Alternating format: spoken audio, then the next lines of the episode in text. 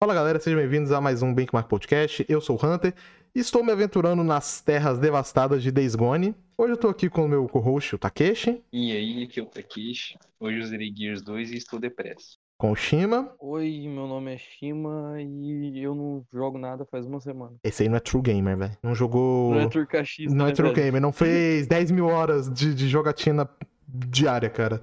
Vai ser cancelado aqui, vamos retirar sua, sua gamer tag ali, seu selo de caixista. E também estamos aqui com o Mito, Bruno, também conhecido como Verizoka. Opa, sou o Bruno e faz uma semana que eu tô me recuperando dessa gripe aí, cara. Também não tô jogando nada.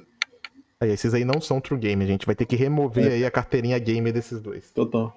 Remover do podcast, né, cara? Remover do é podcast, né? Podcast gamer. Podcast True Games, Gamer aqui, de gamer pra jogos. gamers, né, mano? É Então, um podcast de gamer, então no próximo episódio a gente vai falar sobre as cinco minorias que a gente odeia, né? ah, Então tá mano, ó, eu posso falar, as que eu odeio aqui hoje mesmo, ó. É, caixista, nintendista, é, Sonista, PCista e sonista, PCista. principalmente sonista, é, um charter, um charter de fag e tellow fag, tá aí. E como tá aí no título, na thumbnail, seja lá onde, a gente vai falar hoje sobre a E3, fazer uma, meio que uma retrospectiva, falando do, do evento em si, falar nossos momentos favoritos e falar das nossas expectativas aí pra E3 2021, que já tá se aproximando. Se tudo tá dando certo, esse podcast tá saindo aí no dia 5, e a E3 começa basicamente daqui a uma semana, né, que vai ser no dia 12, se eu não estou enganado.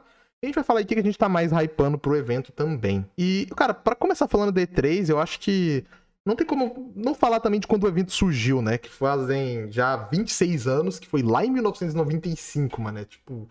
Cara, faltava 5 anos pra eu nascer ainda quando essa porra começou. Foi quando a Sony mostrou o PlayStation pela primeira vez, se eu não me engano, né? Que teve, inclusive, um momento épico, né? Que a SEGA tinha mostrado o Saturn, né? E, tipo, e o Saturn já não tava muito bem, né? Quando ele foi mostrado lá no Japão e tal, ele tava meio sem jogos, e o console acho que chegou, tipo, a 400 ou 500 dólares, tá ligado? Aí eu lembro que chegou, tipo assim, obviamente, eu não lembro porque eu não vi na época, mas eu vi depois o anúncio, óbvio. Que um É, representante. muita grana, hein, pra época, É. velho. Sim, assim, pra hoje, imagina pra época. Aí um cara da Sony, que eu não lembro quem, cara, chegou e soltou, tipo assim, 300 dólares. E foi embora, mano. Tipo, tá ligado aquele vídeo lá do, do Obama, tipo, falando e soltando o microfone? Foi tipo aquilo, tá ligado? O cara chega, não, 300 dólares. E foi embora. Mano, tipo, foi a Sony ali matando a, a SEGA ali naquela E3, mano. Tipo. Cara, porque o PlayStation era o console, assim, que eu acho que todo mundo tava de olho na época, né? Primeira vez a Sony entrando no mercado de, de consoles em si, depois da, de quebrar aquela parceria com a Nintendo, né? Pra fazer o Nintendo PlayStation, que ia ser tipo um leitor de disco pro, pro Super Nintendo, se eu não me engano. E, tipo, um monte de jogo, tipo, que era exclusivo de outra plataforma, tipo da Nintendo, tinha sido anunciado pro PlayStation. Aí você chega, tipo assim, o maior hype do momento sendo anunciado por 300 dólares, bem mais barato do que o console da, da empresa já consolidada, velho. Foi uma parada foda. Hora que, tipo, anos depois, a Sony que tava do outro lado, né? Quando ela anunciou o Play 3 por 600 dólares. Olha como é que o jogo se inverte, né? E de novo, depois inverteu de novo, quando a Microsoft anunciou o Xbox por 500 e a Sony por 400 no Play 4. Tirando o ano passado, que infelizmente foi cancelado, né? Foi um momento histórico, diria eu, porque foi a primeira vez em... Na época, tipo, hoje né, vão ser 26 anos, mas na época foram 25, que a E3 foi cancelada, velho. Tipo, a gente nunca tinha acontecido. Desde 95, todo ano, teve conferências da, da E3 e ano passado, por causa, infelizmente, do Covid aí, né? Que não sei se as pessoas estão percebendo e tal, se a galera tá ligada. A gente tá no meio de uma pandemia. Eu sei que pode não tá muito na cara aí, tá ligado? Mas a gente tá assim no meio da pandemia, a galera tá tendo que ficar em casa. Eu sei, desculpa se vocês não estão percebendo, tá- é meio sutil, mas é isso aí. E, tipo, acho que é, engra- é interessante a gente citar, tipo assim, como que a E3, no início, ela não era um evento pras massas, né, diria eu, igual a gente tá acostumado, né, hoje em dia, tá ligado? Porque As massas casuais gamers, as né, massas casuais gamers, cara. Era um evento só pros true gamer mesmo. então, tipo assim, como antigamente a E3 era uma parada mais fechada pra indústria em si mesmo, tá ligado? Pra, pra galera ali que tra- trampava na indústria. E a evento era aquelas conferências, tipo, não era o show que a gente tem hoje em dia, tá ligado? As apresentações malucas e tal. Era mais um evento super fechado ali, o bagulho, tipo, com os PowerPoint, os malucos mostrando lá, tipo, até finança no bagulho, tá ligado? Não, nossa, PowerPoint. É, mano, na moral, teve- tem uma- de slide, tá Mano, ligado? pior que tem isso, mano. Tem uma conferência, acho que da Sony, velho. Dos caras mostrando, acho que do Play 3, se eu não me engano. Tipo, o cara mandou o PowerPoint lá, mano. Tá ligado? O, quando teve. Ano passado lá, não foi o evento do PlayStation 5, mas eles estavam falando do PlayStation 5 e começou a mostrar uns PowerPoint lá, de dado, tal, não sei o quê. É igualzinho aquilo, Sim, mano. sim, sim, igualzinho, só que na E3. tipo, Mano, era uns bagulho chato. Acho que ninguém tinha saco de ver aquela merda, cara. Acho que nem tá, quem tava lá, que era da indústria, tinha saco pra ver aquela merda. E. Só que aí, né, tipo, o evento foi mudando e tal. Teve dois anos que a E3, acho que foi 2007, 2008, se eu não tô enganado, onde o evento meio que se, se fechou, tipo, tornou-se, ficou menor do que ele era, tá ligado? Mais focado nisso aí ainda. E, tipo, foi um fracasso total. Fracasso. E aí em 2009 eles voltaram pro padrão que meio que a gente conhece hoje em dia, né? Das apresentações malucas, que os caras cheiram 10 quilos aí antes de ir pro negócio. Principalmente os caras da Konami aí, né? A gente vai falar disso aí mais tarde. É que em 2019 a E3 foi remodelada, né? A estrutura dela toda Sim. foi 2003, ó, 2009, perdão. Sim, sim, E aí, 2009 foi bem 2009. inovado. E. Foi, Não, foi falar. todo um trabalho conjunto, né? Pra ser mais voltado ao público e pessoas que trabalham em áreas mais jornalistas também, é, exatamente. jornalísticas. Não necessariamente na parte de investimento, de criação mesmo. É, e continuando falando, em 2017 a gente teve outra mudança na E3, uma mudança bem importante. Porque, por mais que a E3, né, a partir, assim, não exatamente 2019, 2009, porque a galera já, já acompanhava no geral, já tinha umas apresentações malucas um pouco antes disso, né. É, que a gente vai até falar isso depois nos momentos mais. Em momentos que a gente mais gost- gosta ou que mais lembra da, da E3. Só que, mesmo assim, o evento até 2017 ele era totalmente fechado pra pro jornalista, né? Pra galera da mídia. Eu Tipo, não importa. Ah, você quer ir na E3, você tem dinheiro? Foda-se, tá ligado? Você não pode. É só se você for da mídia, se você for jornalista, se tiver um canal no YouTube, aí sim você consegue uma credencial. Mas a Se partir você de. for o cidão do game, né? Se você fosse Sidão do game, se você for o Dava Jonas lá e tal, você conseguiria. Só que aí em 2017 isso mudou, que foi a primeira vez que eles abriram pro público geral poder participar, pra poder ir lá na, na feira. Obviamente é uma, uma coisa bem limitada, né? Só que foi bacana eles serem abertos pela primeira vez. A E3 era um negócio tão fechado para criadores de jogos e jornalistas mais ligados em finanças e tal, tanto que o próprio alguns jogos mudaram de engine. Era uma parte muito mais de troca entre os criadores do que necessariamente é público, né? Como a própria Valve influenciando a Arcane no desenvolvimento do Dark Messiah e alguns projetos futuros que viriam a ser cancelados, né? O Valve, filha da puta, cancelou Raven Home, caralho, vai tomar no cu. Não, então, porque é, é interessante, tipo, falar isso porque, tipo, era meio que, tipo assim, tinha uma empresa grande, tá ligado? Que fazia indie hire, assim, que, que, que publicava jogos, tá ligado, e tal. E era muito louco porque nessa, nessa época da E3, tá ligado? Essas empresas grandes se encontravam com estúdios pequenos, né? Como aconteceu com a Arcane, né? Foi assim que eles, eles pegaram e descobriram a, a Source e tal, porque basicamente os caras da Valve, que já conheciam o Arcane por causa do Arcos Fatalis, né?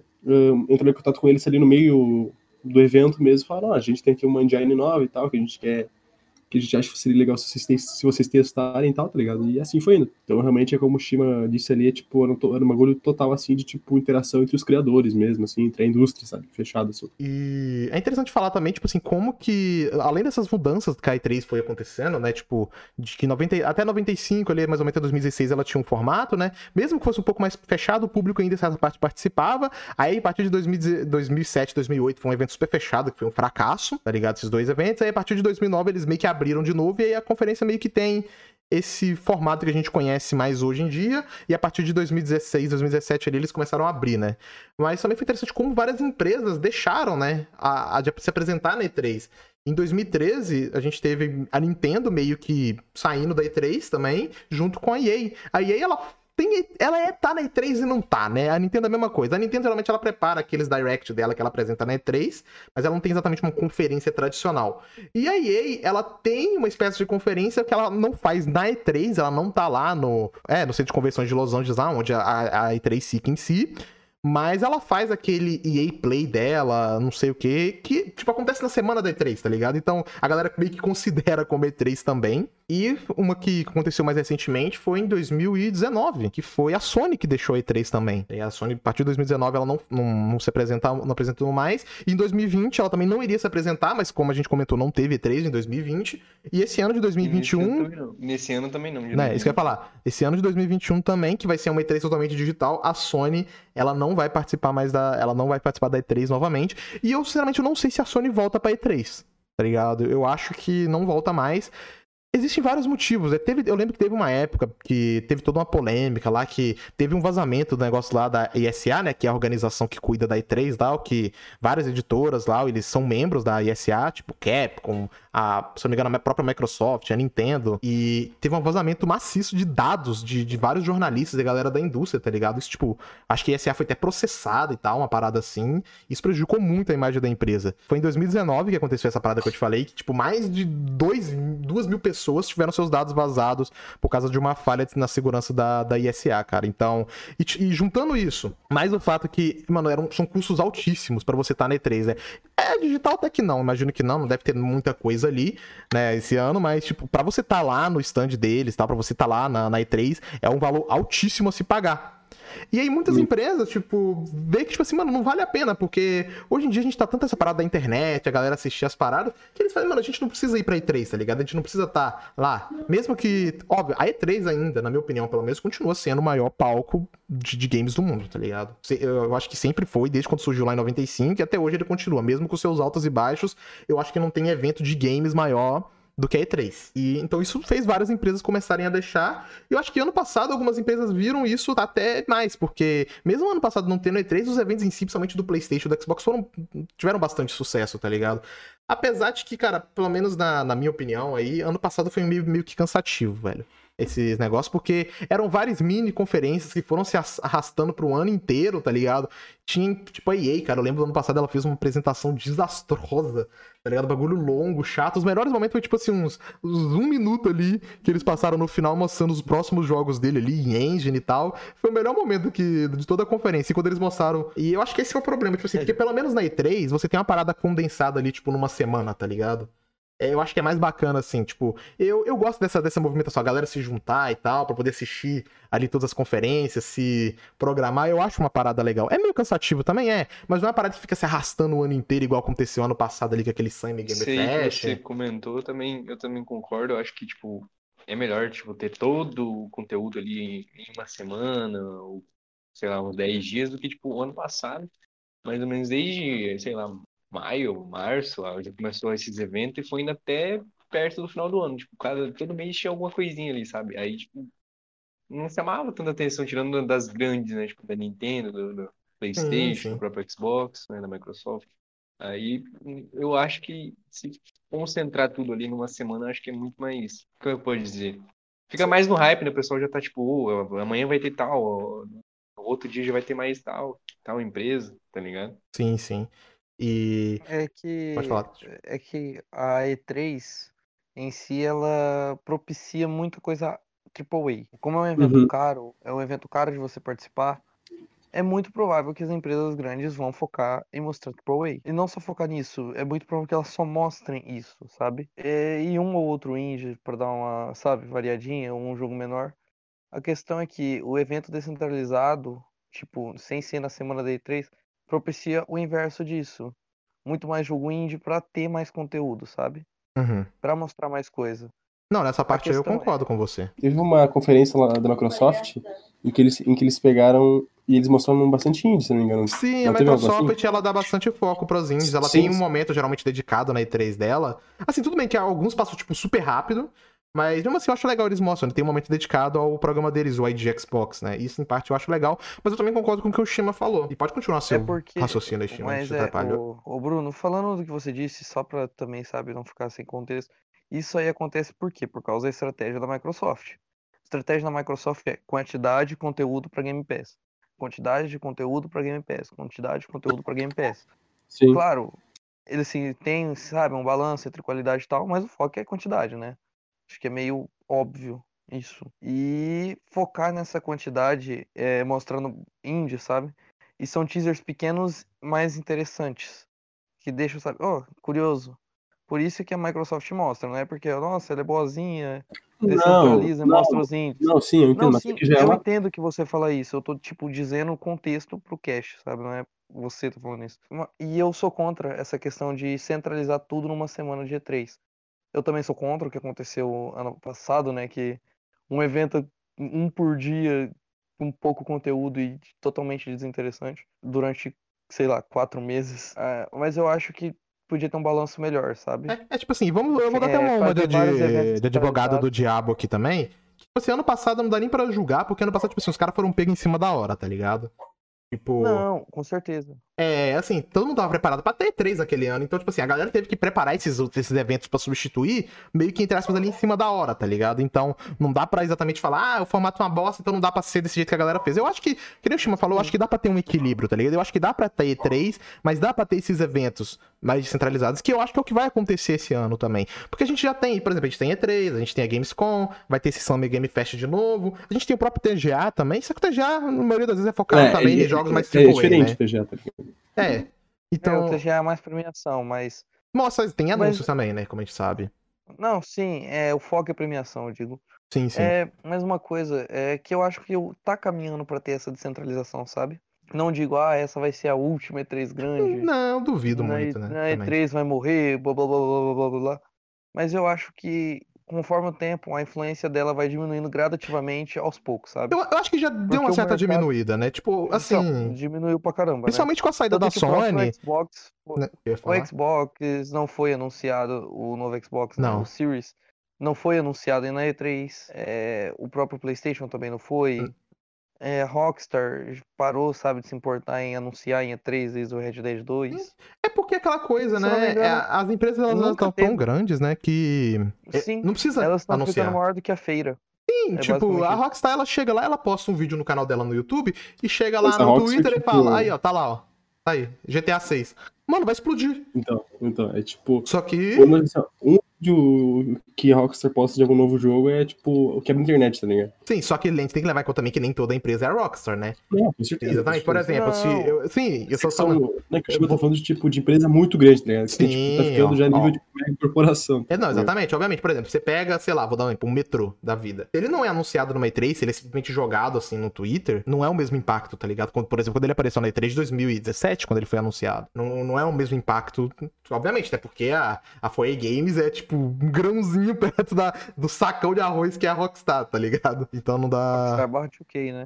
É, é exato. Rockstar Barra não é 2K só- barra só- Take Two, né? O campo de arroz inteiro, tá Take ligado? Two, Take Two. 2K não, porra. Take Two, caralho. É, então, tipo. Então, obviamente, eu acho que é bom ter E3, porque mesmo, mesmo alguns, entre alguns jogos AAA, a gente tem casos de anúncios que eles não chamariam tanto atenção se não fosse anunciado no palco de alguma empresa, né? Mesmo que sejam jogos AAA, como eu falei, dá um exemplo do metrô. Então eu acho que é interessante, sim, se manter a, a E3, mas que nem o Shima falou, ela tá perdendo a força, sim. Eu acho que ela perdeu uma boa força quando a Sony saiu do evento. Aí, aí nem tanto, né? Mas quando a Sony saiu e deixou de se apresentar, eu acho que ela perdeu um Aí, pouquinho da força, Puta sim. que falta, né, mano? Pô, Puta que pariu. O Mano, as conferências da EA na E3, porra, era. Mano, é era, soninho. Era, era- era remédio pra sono, tá É, so, é soninho, Porra, é soninho, Deus, assim, é bem soninho, cara. Mano, eu lembro da vez quando eles mostraram um teaserzinho do Anthem, tá ligado? Quando o Anthem foi anunciado. E aí, só assim, ah, não, você quer ver o gameplay? Vai na conferência da Microsoft amanhã. foi muito bom, mano. Tipo, a conferência da EA era soninho, soninho total, velho. E a gente também teve outras empresas que começou a se apresentar na E3, né? Que até então não se apresentava. Hoje em dia essa empresa, obviamente, eu acho que não vai se apresentar mais por si só, né? Até porque hoje ela pertence a outra, que foi a Bethesda, né? E ela tinha conferência na E3 também. Eu acho que a primeira conferência da Bethesda foi em 2015, se eu não me engano, que foi quando eles mostraram o Fallout 4. Acho que foi isso, acho que foi 2015, a primeira conferência que a, Bethesda fez mesmo. Cara, eu acho que a melhor coisa que a Microsoft fez em ter comprado a Bethesda é que a gente não tem conferência da Bethesda mais, tá ligado? Porque a conferência da Bethesda em parte era legal, em parte era legal, tinha uns anúncios foda. Mas, mano, era muito arrastada, mano. Aquela parada de coisa que a gente falou, não, não precisava. Bagulho, tipo, duas horas, tá ligado? Não tinha Não, e necessidade. tipo, tinha também a conferência. Eu não sei se, se vai ter esse ano, mas acho que vai ter, né? Hum. Que é a conferência do, do PC, tá ligado? Nossa, PC Game Show era muito chato, mané. Sim, sim. Tá Não, não, assim, tinha uns anúncios foda, mas em geral era meio chatinho. Assim, obviamente, tinha uns anúncios bacanas. Eu lembro que uma vez o Phil Spencer foi lá no. O problema. É, da, na conferência dos caras. O problema, mano, que eu lembro que eu acho que a primeira. Não a primeira, mas uma da- das que eu assisti, mano, era tipo um talk show, mané. O bagulho. Muito chato, mano. O, o Danilo Gentili tava, tá ligado? É, era tipo isso, era o Danilo Gentili apresentando, mano. Tipo, É, é. Também, o evento ele era patrocinado primeiro pela AMD, aí teve um ano que, se eu não me engano, foi patrocinado pela Epic, mano. Aí eu falei, mano, não vou assistir essa porra, não. tá ligado? Então. Tudo menos Epic, né? É, exatamente. Tudo menos Epic. Lembro que a Square tinha conferência também. Essa conferência da Square era, tipo, meio soninho também. Porque, tipo assim, a Square, cara, eu lembro que teve um ano, cara, que Kingdom Hearts, ele apareceu três vezes na mesma E3. Ele apareceu na conferência da Microsoft, ele apareceu na conferência da Sony, aí, se eu não me engano, chegou na conferência da Square, ela mostrou outro trailer do jogo. É E3 do Kingdom Hearts, É né? E3 do Kingdom Hearts, mano. É, Porra, pra quê, tá ligado? Então, esse ano eu não sei, eu acho que a Square tá na E3, mas eu acho que ela não vai ter uma conferência, né? Eu acho que ela não vai ter uma parada própria dela, até porque eu não sei se a Square tem tanta coisa pra mostrar também, né? Eu tava vendo aqui das, das empresas confirmadas, a gente vai falar isso depois, mas tá confirmada pra E3 2021. É a Microsoft, Nintendo, Capcom, Konami, Ubisoft, Take-Two, Warner, a Quake Tudo Media... menos Ubisoft. É, a Konami, na verdade, não vai participar, né? Tá aqui, é porque essa matéria é meio antiga, eu tô lendo, mas a Konami a gente sabe como é que eles falaram lá, não, a gente tá muito ocupado, não vamos conseguir preparar material. tá pra- ganhando- ganhando lucro com o patinco aqui, né? É tipo isso, a gente tá muito ocupado, não vai dar pra gente se preparar pra, pra E3, mas a gente tá falando- fazendo jogos, né? Estamos fazendo jogo aí, gente. Foi basicamente isso que a Konami falou, né? Não sei qual que. Cara, eu não sei qual que é o melhor desse momento, velho. Quando a Konami tá fazendo jogo é bizarro. Mas ok. Estão fazendo a máquina de patinco número 20 também aí. Vai ser grande sucesso lá, na, lá nos cassinos de, de Las Vegas, gente. Vamos lá.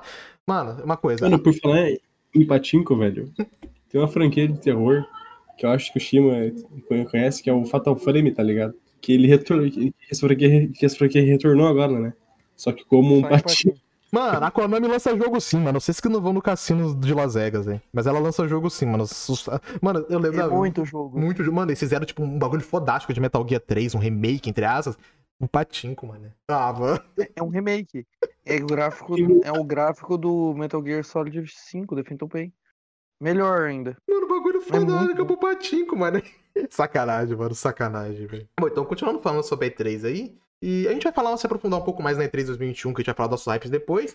E acho que pra complementar, acho que é interessante a gente citar os nossos momentos favoritos da E3. E não necessariamente, ai, o anúncio foda, mas momentos engraçados, momentos de vergonha alheia. Que o que não falta na E3 é a vergonha alheia, mano. Então, pra Muito marcante, né? No é, é geral. um momento marcante no geral. E pra mim começar, eu acompanho a E3, tipo assim, no máximo, nos últimos, sei lá, 10, 11 anos, tá ligado? Que eu realmente começo, comecei a acompanhar a E3. Então, os, Uhum. as paradas que a gente vai, que eu vou falar aqui vai ser mais ou menos dentro desse, desse momento, tá ligado? Mas vai ser principalmente momentos dessa última, da geração em Xbox One e PlayStation 4. A gente- eu vou citar, assim, alguns momentos que aconteceram lá atrás, só que a, a grande maioria vai ser de momentos que aconteceram ali, tipo, a partir de 2013 pra cá. Eu acho que é interessante citar isso, né? Porque o cara, não, você não citou aquele momento ali na E3 de 99, não sei o quê.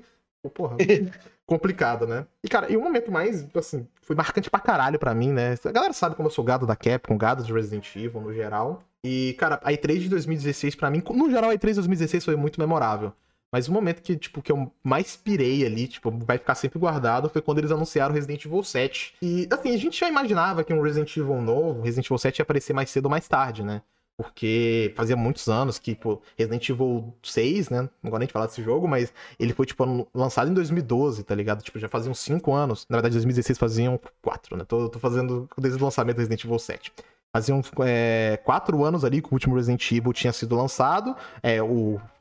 assim, o numerado, né? Porque a gente teve os Revelations ali em alguns outros anos, alguns remaster. Então a galera já imaginava, né? Que o jogo ia aparecer ali. Mas eu acho que ninguém esperava da forma que foi mostrado o Resident Evil 7, tá ligado? Que, mano, foi absurdo, porque quando o jogo apareceu ali, ninguém nem imaginava o que que era. É, porque a galera tava meio naquela parada do PT ainda, né? Que era. Não, não é o Partido dos Trabalhadores. Piada bosta e previsível, desculpa. É, a galera tava ali meio noiada por causa do, do Silent Hills, né? O Playboy teaser lá do projeto cancelado do Kojima. E, O cara, pessoal ainda tava naquela no PT. a galera tava loucão do PT.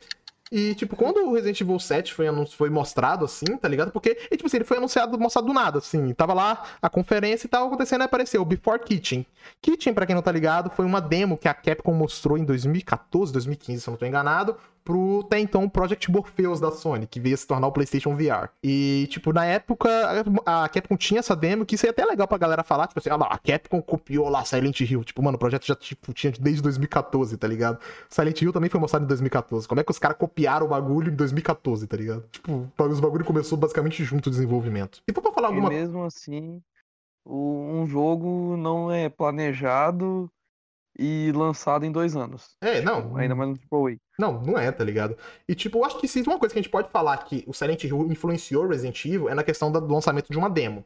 Que não é do conteúdo final do jogo, né? Ela não representa o conteúdo final do jogo em si. Eu acho que nisso sim Silent Hill, o PT inspirou a Capcom no marketing de Resident Evil, mas eu acho que só isso mesmo.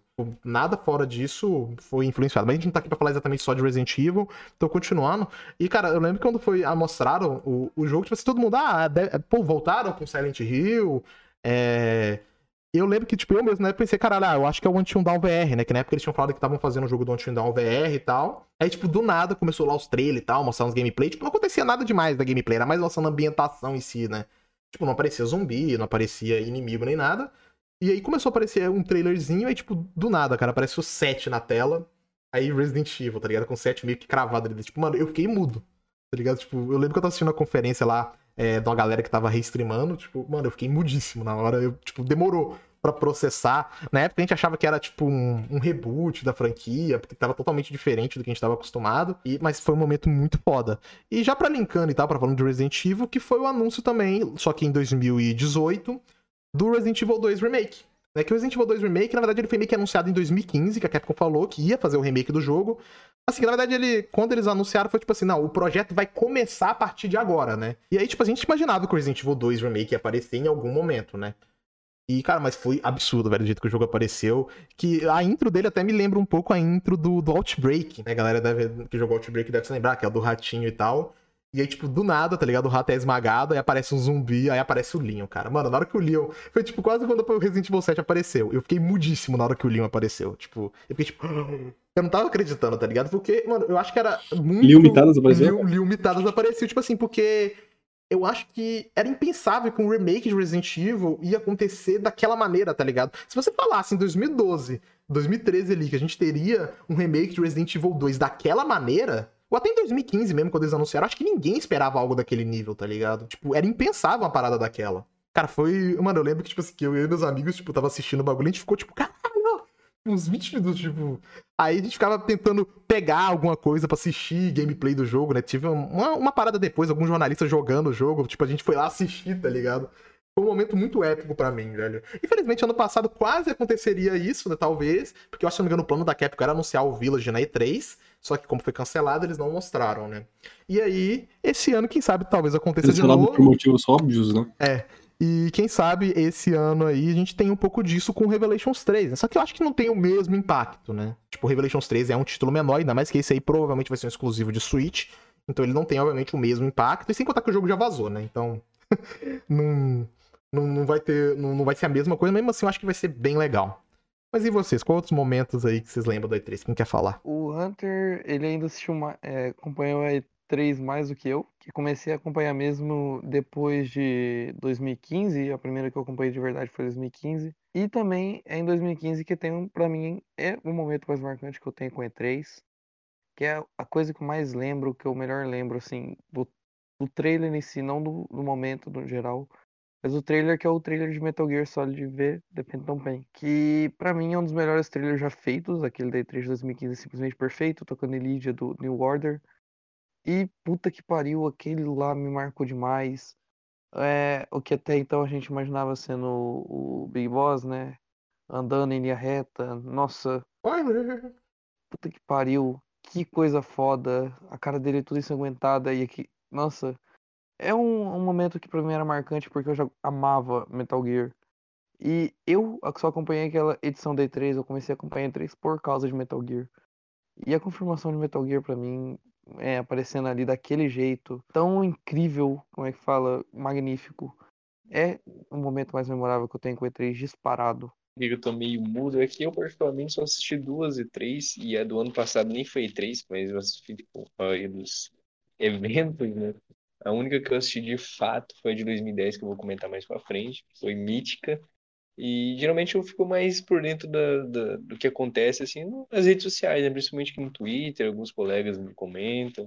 É, o grande Lino Ano, Hunter mesmo fica postando as notícias. Eu lembro que essa E3 de 2010, eu tava na casa do meu primo, eu tinha um 360 na época e ele tinha um Play 3. E a gente sempre ficava, tipo, indo um na casa do outro, levando os consoles, jogando. E aí ele, ele era mais velho, ele é mais velho, na verdade. E ele sempre acompanhava, né? Ele era mais velho, não, agora eu sou velho. mais velho, tá ligado? Eu passei ele é, na agora idade. Eu sou mais velho. É igual aquele meme lá que, tipo, o cara tinha seis anos e a irmã dele tinha metade da idade dele, tá ligado? Aí, é... tipo, já viu esse meme não? Já, não, é, aí quando cara, eu tinha seis anos. O cara tem 70 tinha... anos, aí, tipo, aí, ó, a menina tem 35, tipo, ela não envelhece, tá ligado? É, tipo isso. Ai, cara, mas enfim, que a única parte que eu me lembro, eu tinha 10 anos na época, foi a conferência da da Konami. mano. Essa é mística, cara. Essa é mitada, mano. Essa da conferência da Ai, Konami é cara. mitada, velho. A conferência da Konami é, é histórica. O, cara, a parte mais engraçada é o Taki Fuji, né? O que tava apresentando. Cara, esse nome é difícil. É o Nine. Ah, Não, são Nine, fã. Nine, É Nine to é, Nine. é N3, é N3, pronto. É, N3. é, é o um N3, ranking- é- é N32. N32, que é um hack slash exclusivo do 360 feito pela Konami. E é engraçado que, tipo, a entrevista começa, assim, ele chega no palco, aí tá um silêncio inser... inser... Nossa senhora. Constrangedor. Ensurdecedor. É, constrangedor. E aí ele manda um oi. Todo mundo começa a aplaudir o cara, mano, ele literalmente não falou nada, só falou oi. Aí ele tá lá falando Aí ele- 9993, ele aponta- né? Não, aí ele aponta, o, ele aponta pra tela, ele não fala nada, só aponta pro telão, onde tá, tipo, a logo do jogo, os caras aplaudem ele de novo. Aí ele bem assim, esse aqui não é um jogo de hack and slash. Esse aqui é um jogo extremo de hack and slash, cara. Pelo amor de Deus, mano. Mano, tipo, a conferência da Konami, Aí- cara, é, é bizarra no geral, porque, tipo assim, essa parte do, do Takifuji, tipo assim, ele, ele é só, tipo, a, a, a cobertura, tá ligado? Porque aquela conferência foi tão bizarra no geral, tá ligado? Tinha uns, uns caras vestidos de lutador lá, um dando É, tapa eu na ia cara falar do... disso agora, que eles estavam, é, eles estavam, eu não lembro que jogo que eles estavam anunciando, mas aí, tipo, eram lutadores de WWE, tá ligado? É que WWE fazia bastante sucesso nessa época, eles chamaram os lutadores e os caras ficavam se estapeando no palco enquanto o cara ia apresentando. E o melhor de tudo é que, tipo, um, parece que era dois apresentadores, se não me engano, e um cortou o outro, aí ficou, tipo, o cara não deu espaço, sabe? Ficou meio que os dois meio que disputando o microfone, muito engraçado, cara. É, mano, foi muito foda, mano, os caras começam a se bater lá do nada, tá ligado? Mano, essa conferência da Konami, tipo assim, ela foi toda errada, velho. Tipo, mas infelizmente ela é memorável. Teve as apresentação bizarra. É, Normal, de, né, mano? De. Mano, tinha o jogo do Glee lá, se eu não me engano, naquele ano, mano. Tipo, eu sei que é uma parada bizarra. Mano, mano, foi tipo. A conferência da Konami, na moral, quem tá assistindo? esse- aqui, depois que terminar o podcast, procura no YouTube Konami E3 2010. Velho, você vai ver uns puta de uns compilados gigantes, tá ligado? Tipo, do- do- dos momentos foda, as paradas bizarras. Tem um maluco lá perdendo a cabeça lá, fazendo, tá ligado? Aqueles bagulho de mágico lá que o cara levanta, tipo, sobretudo, a cabeça dele parece que cai. Eu tenho até isso lá, mano. Mano, essa conferência, no geral, ela é mágica, velho. Todo mundo acha que tem que, que assistir a conferência de, da E3 da Konami de 2010, cara. Mano, se você quer, se você quer apresentar a E3 pra alguém, tem que apresentar ele essa conferência da Konami. É assim, mano, isso Pô, aqui mano, é E3. Cara, Você viu também a, ali um jogo lá da. Como que é o nome do jogo? Eu não lembro agora. Qual jogo? Tô... De música que você tava falando o nome, eu não lembro. Ah, mano, eu, não- eu não sei o nome do jogo em si, tá ligado? Enfim, era o jogo da, da, da, da, da gravadora Def Jump, o Kinect, aí ele foi apresentado com uma orquestra, e a orquestra, infelizmente, estava toda desafinada, coisa mais feia do mundo. A mina que tava lá fazendo estilo ópera, cantando, parecia uma panela de pressão, tadinha, mas não era culpa dela. E só tristeza nessa, nessa. Não era culpa dela, porque ela era linda. É, ô, louco, que isso. Eu Não sei se o que que era pior, tipo, a mina que tava, tipo, é, digamos assim, vocal ou os- os- o coro, tá ligado? O corão. Ai, ai. É, mano, tipo, mano, é três, cara. Tipo assim, além dos momentos épicos, assim, de anúncio, mano, é, ela é lembrada pros momentos cringe, né? Tipo, momento de vergonha ali total. Cara, é, é foda, mano. Eu lembro também. Já tô até cortando aqui já o Bruno, né? Pulando a vez dele, mas só pra citar isso aí que a gente linkar, que eu nem separei ele específico, mas a gente tá falando de momento cringe, eu lembrei da conferência da Bethesda, mano. Tipo, eu lembro do anúncio do Rage, né? Do Rage, não anúncio, mas a apresentação do Rage 2, em que eles colocaram a banda lá, que foi que tá no trailer lá. É o Andrew WK, né? Que ele tá na trilha do, do, do Rage 2, né? Ele cantou a música do trailer, que é aquela. É, Red Sudai, se eu não me engano. E, tipo, ele tava todo empolgadaço, tá ligado? E a galera lá, tipo, na E3. Tipo, é isso aí, mano. Beleza. Beleza, tá ligado? Legal, Bacana. Tipo, uma puta bacana. apresentação de rock e os caras lá, tá ligado? Tipo. Porra, mano, gostei. 2,10. É tipo isso. Mano, é, é, também acho que ainda falando de Rage 2, na hora que os apresentadores, os diretores do jogo vão lá falar, os caras ficam mudos, tá ligado? Tipo, o cara tá lá falando, ele passa pro outro, o cara fica tipo, é, é, é isso aí. Masterpiece. Masterpiece. 8 de 10. É isso aí, tipo, o cara do, do diretor do jogo tá lá, tipo, é isso aí, mano. Ele fica mudo, tá então, ligado? você o que você acha do nosso jogo aqui, meu, meu cara, o coadjuvante? Sim, eu acho, eu acho que sim.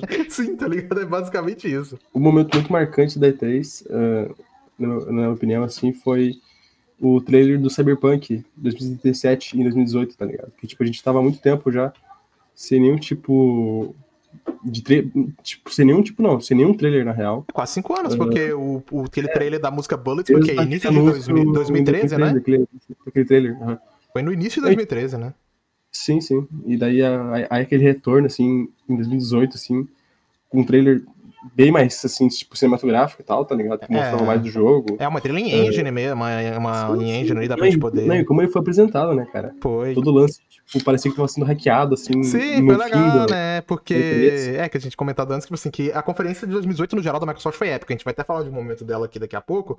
Tipo, aí, beleza, tal. Chegou o final, o Spencer tava meio que agradecendo ali pra terminando a conferência. Tipo, beleza, ah, acabou. Aí do nada, tipo, o bagulho hackeado, tá ligado? Aí começa a tocar bullets de fundo. Foi, foi muito foda isso aí mesmo. Sim, sim, e, e, e, aí, tipo, carinha olhando. começa tipo, a tocar bullets, tá ligado? Se tu for ver na reação ao vivo lá, todo mundo começou a bater palma, tá ligado? Porque todo mundo sacou o que que era, sabe? Sim, sim. E, mano, não só, tipo assim, não só teve isso, mas durante o trailer lá, quando tava começando, apareceu um monte de código. E o que que era esses códigos? Era a versão do Xbox do The Witcher 3, tá ligado? Eles mandaram, tipo, um Sim. monte de código lá, tá ligado? Pra galera resgatar. E eu acho que era, tipo, era até a versão com todas as DLCs, era a versão Game of the Year do The Witcher 3. Tipo... Mano, os caras mandaram, tipo, acho que mais de 20 códigos lá, tá ligado? Tipo, aparece, você volta o trailer, quem quiser assistir. Obviamente, não deve ter código lá pra resgatar, já resgataram tudo, né? Mas Sim, sim. se você passar lá, tipo, assim, dá pra você ver os códigos de 25 dígitos do Xbox, mano. Tipo, mano, muito foda, velho. Humilde. Humilde, cara, humildão. CD Projekt Red, melhor desenvolvedora, nós chamamos, velho. É o que a gente pensava na época. Pensa, pensa Algum- até hoje. Alguns pensam até hoje. Mas, assim, o Bruno ele falou da apresentação de 2018 do Cyberpunk. E eu acho que a gente tá pra brincar e falar também de Cyberpunk de novo. Da E3 2019, né? Que foi um momento muito legal também, tá ligado? A galera tava até relembrando esse momento ali, o grande Linoano, né? Falando como ele acha meio que vergonhoso, né? Tipo, tudo que aconteceu ali. Que hoje a gente para e repensa, realmente meio que é. Mas na época a gente não pensava nisso, ninguém sabia o que ia acontecer no futuro, não dá pra gente prever. E toda a apresentação da E3 2019 ali do Cyberpunk foi muito foda, porque 2019 Sim, a E3 foi meio fraca no geral, né? mano. Tipo, a E3 2019 ela foi um pouco fraca, mas, tipo, o ponto alto dela ali com certeza foi o Ken Reeves no Cyberpunk ser anunciado, aí do nada ele aparece no palco da Microsoft, cara. Nossa, onde. aquela parte foi foda. You were É, é, que eu ia falar agora, que surgiu o grande meme You Were Breathtaking, né? Que sensacional, O galera, dele é como meme. É muito foda. É, porque, mano, o Ken Reeves ele já era meio que uma sensação ali na- por causa do, do, do John Wick, porque ele fez o Sim, já misturado, legal, não. tá ligado? Ele é aquele cara ali, da- é o cara que, tipo, todo mundo gosta do Ken Reeves, tá ligado? Ele, ele é um cara super carismático, tá ligado? É muito difícil achar alguém que não gosta do Ken Reeves. E foi, foi muito Eu não gosto dele, isso. cara. Eu odeio o Keanu Eu, eu Reeves. odeio, eu odeio o Ken Reeves, cara. Eu não Enganou gosto a do... gente, né? Enganou a gente, mano. Ele falou que o jogo ia ser.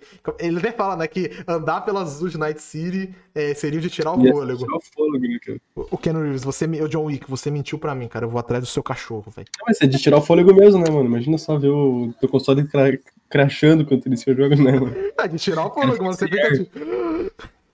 Imagina você andar pro Night City a 19 a 14 FPS, mano. Que porra. Eu perco lá, mano, quando eu, quando eu joguei no Xbox. Porque. Pô, qual que eu caí duro ali no chão, mano? Quando eu fui abrir meu jogo, nem áudio ele tinha. Foi assim, foi lindo. Ken Reeves, você tinha razão, cara. Me desculpa, você tava certo. Foi de tirar o Pra fôlego. mim, eu acho que pra quem joga em console tá até bom demais, velho. Porque quem joga console não merecia nem isso. É, tá reclamando de barriga cheia, né, cara? Você queria o quê? Que o jogo rodasse em 4K no, no seu Xbox One? Queria uh, Ray Tracing? E queria Ray Trace? Cara, o jogo tá ótimo no Xbox e no PlayStation 4, cara. Vocês que reclamam demais. E é isso aí. e então, agora voltando. né? Outro momento memorável. Ah, Já que o Bruno citou E3 2018, eu vou continuar em E3 2018 e vou falar, pra mim, cara, dos melhores momentos no geral, que foi quando a Microsoft anunciou a compra da porrada de estúdio, tá ligado? Tipo, a Microsoft, ela sempre, em questão de número de estúdios, ela sempre teve meio que atrás da Sony, né? Principalmente, pô, no final do, do ano do Play 3, a Sony saiu, tipo, é aquela menina feliz com cartão de crédito ilimitado, tá ligado? Saiu comprando um monte de estúdio ali no, no final do PlayStation 3 e tal. Naughty Dog, ela comprou. Não foi, foi um pouco mais ou menos nessa época, comprou Sucker Punch e tal. A Sony se encheu de estúdio. A Microsoft, ela já tinha menos estúdios que a Sony e ela fechou vários estúdios, né? Tipo, por exemplo, a Lionhead. E a galera sempre, sempre reclamou disso, né? Que a Microsoft, ela, basicamente a Microsoft era restrita a 343, Coalition, Turn 10 e Mojang, tá ligado? Basicamente era, eram esses os estúdios da, da Microsoft e o resto tudo ela tinha que ali fazer contrato e tal. E tipo, e em 2018 foi quando tudo começou a mudar, né? Pra uma coisa que foi, tipo, ter o ápice agora, ano passado, né? Do- quando ela comprou a Bethesda. E, cara, tipo, foi muito épico, tipo assim, eles anunciaram e tal, que tipo, a gente já tinha, já esperava que eles em um momento eles iriam comprar Playground, né? E o relacionamento dele sempre foi muito bom. A Playground só trabalhou em jogos da, pra Microsoft, só sempre trabalhou na franquia Forza Horizon. Então já tinha até vazado, já que a Microsoft ia comprar o estúdio e tal, porque um dos diretores da empresa se ganhou um cargo importante dentro da Microsoft.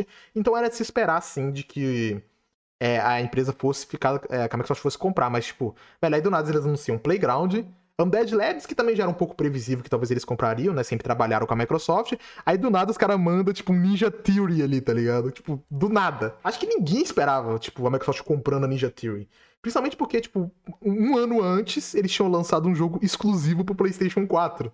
Foi o Hellblade. E, tipo, e aí teve o anúncio pro Hellblade do Xbox, só, tipo assim, mano, acho que, mano, do nada ninguém esperava que eles iriam comprar o É, estúdio. Na real foi assim, a Sony foi lá e comprou, o, entre aspas, a exclusividade do jogo, a Microsoft ficou puto e foi lá e comprou o estúdio. Não, É, é, por isso pensa, tipo assim, cara, pô, gostei desse jogo, né, mano? Porra, quanto que custa era pra mim poder trazer esse jogo pro Xbox? Aí a gente fala, não, a gente traz, tá, pô, e se eu te dar esse dinheiro aqui? Ah, mano, com isso aí você leva o estúdio.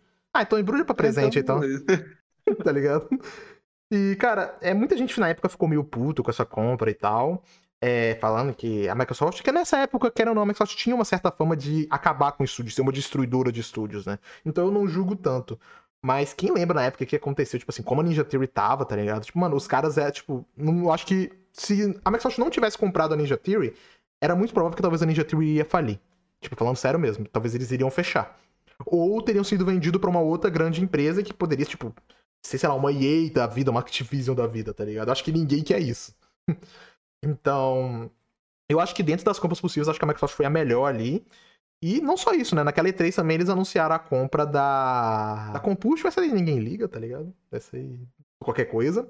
E foi quando eles anunciaram que eles estavam fundando um estúdio depois de muito tempo, que é da Initiative, né? Que hoje tá trabalhando aí no, no novo Perfect Dark.